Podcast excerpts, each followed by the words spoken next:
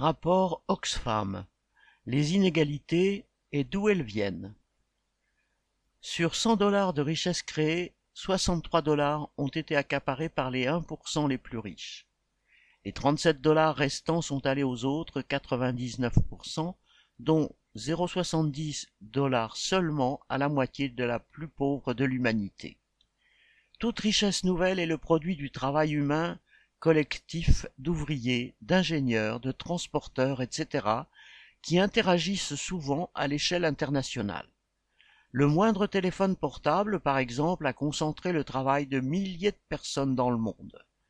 Pour que tous ces travaux aient pu se réaliser, il faut aussi que les entreprises aient été construites, puis entretenues, qu'il y ait des services comme les cantines ou les administrations pour qu'elles fonctionnent.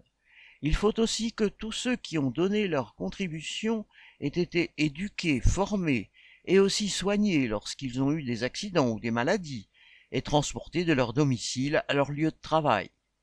C'est l'ensemble des travailleurs du monde qui produisent directement ou indirectement toute nouvelle richesse créée, y compris des petits patrons, commerçants, artisans, agriculteurs, dont le travail contribue à la marche de la société et donc à la création de richesses. Mais ce que résument les chiffres d'Oxfam, c'est que les travailleurs ne récupèrent presque rien de ce qu'ils ont contribué à produire.